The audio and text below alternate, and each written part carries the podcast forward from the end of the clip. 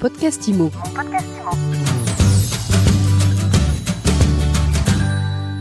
Bonjour, bienvenue dans ce nouvel épisode de mon podcast IMO. Je suis Baptiste Julien Blandé. Aujourd'hui, je suis au congrès de l'AFNEM et je reçois Antoine Verselletto, président de l'AFNEM Pays des Loires. Bonjour. Bonjour Baptiste. Alors, euh, dans ce congrès, j'ai pu voir des agents immobiliers qui étaient un peu attentistes, voire inquiets. Euh, comment ça se passe au Pays de la Loire? Est-ce que ça se passe bien? Est-ce qu'on peut être inquiet ou optimiste? Alors, évidemment, dans une situation euh, de crise, ça, on ne peut pas dire le, le, contraire, et la région Pays de Loire euh, n'y échappe pas.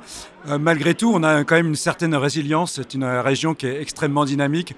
On a un taux de chômage euh, globalement qui est euh, plus faible que le reste du territoire. On est autour de 5,6 alors que sur le, reste du territoire, on est à 7. On descend même autour de entre 3,5 et, et 4 au niveau de la Vendée. Donc oui, on a un territoire qui est dynamique et puis on a eu aussi ces dernières années un apport important puisque l'attractivité de l'arc atlantique notamment, et donc euh, tout le trait côtier a été très dynamique ces dernières années. Donc on surfe encore sur cette euh, partie-là, avec euh, une résilience sur les prix, une stabilité des prix malgré tout. Cette stabilité se situe où à peu près? Vous avez des chiffres ou... Alors la stabilité des prix, elle se situe globalement, notamment sur toute la partie côtière qui était la première attractivité. Là, on a une vraie stabilité des prix. Alors c'est important parce que on a eu des augmentations très fortes sur ces cinq dernières années, hein, jusqu'à 50%, notamment au Sable d'Olonne, 35% sur la Baule, 35% à Nantes aussi.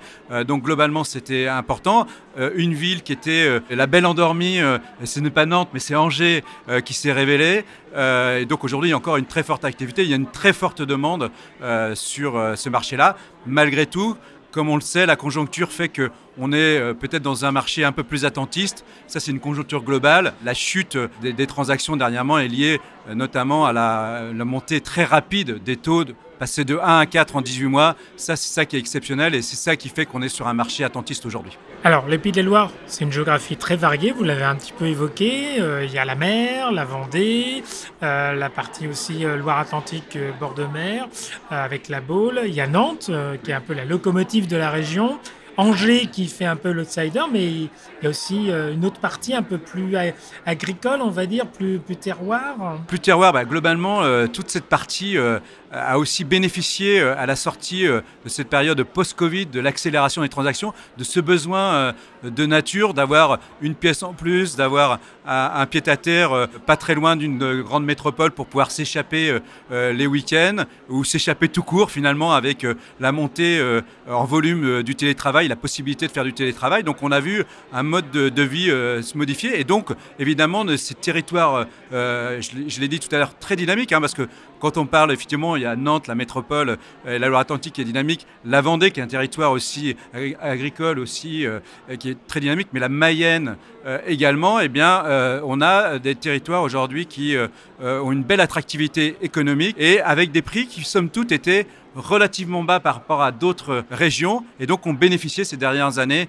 euh, d'une clientèle nouvelle qui est venue s'installer et qui est venue réveiller euh, peut-être ces parties qui étaient euh, un peu plus méconnues. Parce que c'est une région qui est assez bien desservie en moyens de transport, il y a le TGV, il y a des autoroutes. Très bien desservie effectivement, euh, et ça on le doit, alors c'est assez ancien, euh, euh, alors on va encore reparler d'un, c'est un Baulois d'Olivier Guichard qui avait, alors ça sert des fois d'être ministre d'État, délégué au plan, bah, il avait permis bah, cette autoroute qui dessert bah, évidemment Le Mans, Angers, Nantes, jusqu'à la Baule, et donc, puis maintenant on a aussi l'autoroute qui descend Angers et qui va jusqu'au Sable d'Olonne, effectivement on a un territoire très bien desservi, avec une liaison TGV depuis très longtemps, et donc évidemment c'est un territoire euh, qui est très attractif pour toutes ces raisons. Et une deux fois deux voies presque terminée entre Rennes et, et Angers. Presque terminée, on va dire. Pas tout à fait. Le, le seul point peut-être d'inquiétude, c'est l'aéroport où on ne sait pas trop euh, euh, ce qui va en advenir, s'il y a des accords avec, on parle d'accords avec l'aéroport de Rennes, mais tout ça,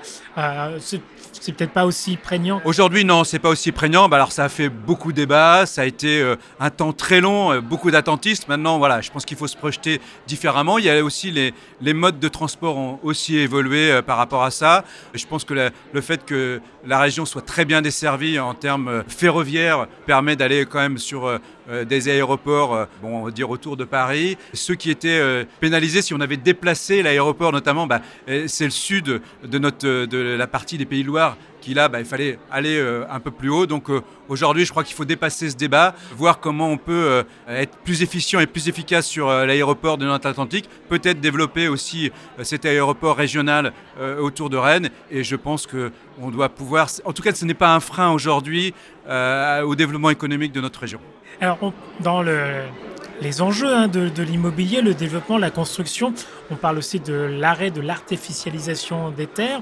Euh, j'imagine que les Pays de la Loire sont éminemment euh, concernés. Quelle est un peu votre vision des choses sur euh, le, construire dans, le Pays des Loires dans les prochaines années? Bah, On se retrouve dans la même problématique. Alors, que, d'autres territoires, on fait un constat qui est assez simple. Aujourd'hui, même si on est sur un ralentissement du marché immobilier, une stabilisation des prix, ça repartira à la hausse parce qu'on manque cruellement de logements. On doit en construire à minima, et ça a été rappelé tout à l'heure, 500 euh, 000 par an. On en construit aujourd'hui 250 000. Donc il est évident qu'on va se retrouver dans une attrition de l'offre.